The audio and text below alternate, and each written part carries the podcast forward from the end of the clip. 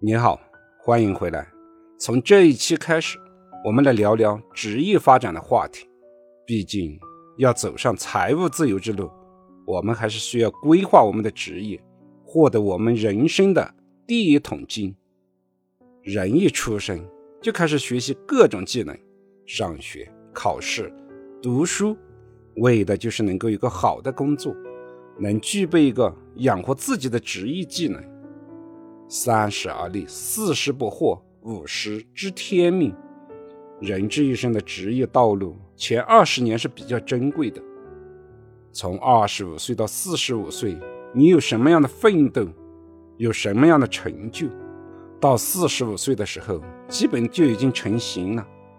四十五岁之后的成功，已经属于个例，而不再是普遍现象。所以。我们就拿出二十年来看一看吧，二十年能让我们的职业经历一个什么样的变化？一九四零年，第一个二十年，为了活下去，军人就是最主要的职业。成千上万的同胞们，主动的、被动的，都选择了军人这个职业。二十年，有的成了汉奸、叛徒，被钉到了耻辱柱上；有的成了英雄。开创了新中国。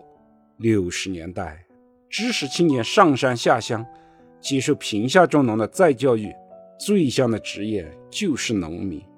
这二十年的时间，一些知识青年被彻底的改造为农民，留在了那个偏远的寨子里。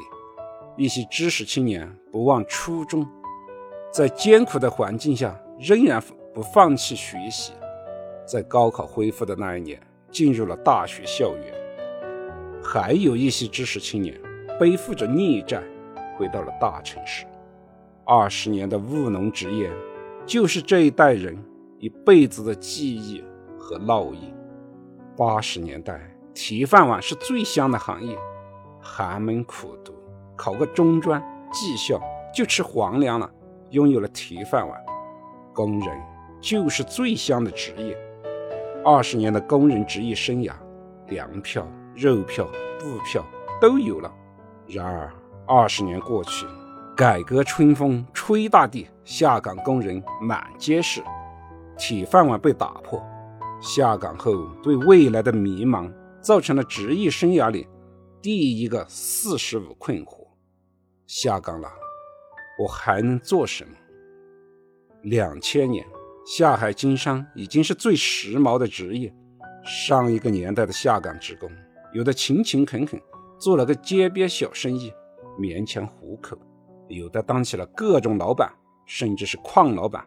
只要胆子够大，步子够大，大把赚钱的机会有的是。对于当年大学毕业生来说，已经没有了铁饭碗，开始自己找工作，自己的命运自己做主。当时最时髦的职业是什么？外企无疑是最理想的选择。完善的培训体系、优厚的待遇，吸引了大批的优秀毕业生加入。再过二十年，到二零二零年，放眼望去，外企再也没有那么香，薪资待遇也没有那么好。国内新兴的高科技企业，阿里、华为、腾讯等等，都成为了毕业生所向往的地方。但同时，对于大批的毕业生来说，公务员和事业单位可能会更具吸引力。可以看到，二十年的职业变迁可能是颠覆式的。现在看到的热门的好的职业，二十年后可能会彻底的沦为鸡肋。没有一个职业是永远都好的职业，职业随着社会和行业的变化在不停的更新换代，而且随着社会发展的节奏的加快。更新换代的速度可能越来越快，二十年在人生的历程中可能只是一小部分，但是在职业的生涯里，它可能是全部或者绝大部分。这二十年的选择决定了你这一生会为什么样的工作而努力，在这二十年里面的成就铸就了你一生的成就。二十年以后，到四十五岁的时候。真正是上有老下有小，职业上如果还没有获得成功的话，这一辈子可能就碌碌无为、艰辛劳苦的生活了。到四十五岁的时候，如果还没有获得职业的话语权，那你就得不停地为不被职业所淘汰而努力了。到四十五岁的时候，如果还没有积攒到足够的资本和能力，你就没办法摆脱你对目前岗位的依赖。面对行业的变化，基本已经被淘汰。要想走上财务自由之路，下半辈子和退休后能有更加轻松舒适的生活，对于人生前二十年的工作和职业做好选择吧，并为之付出努力吧。少壮不努力，老大徒伤悲。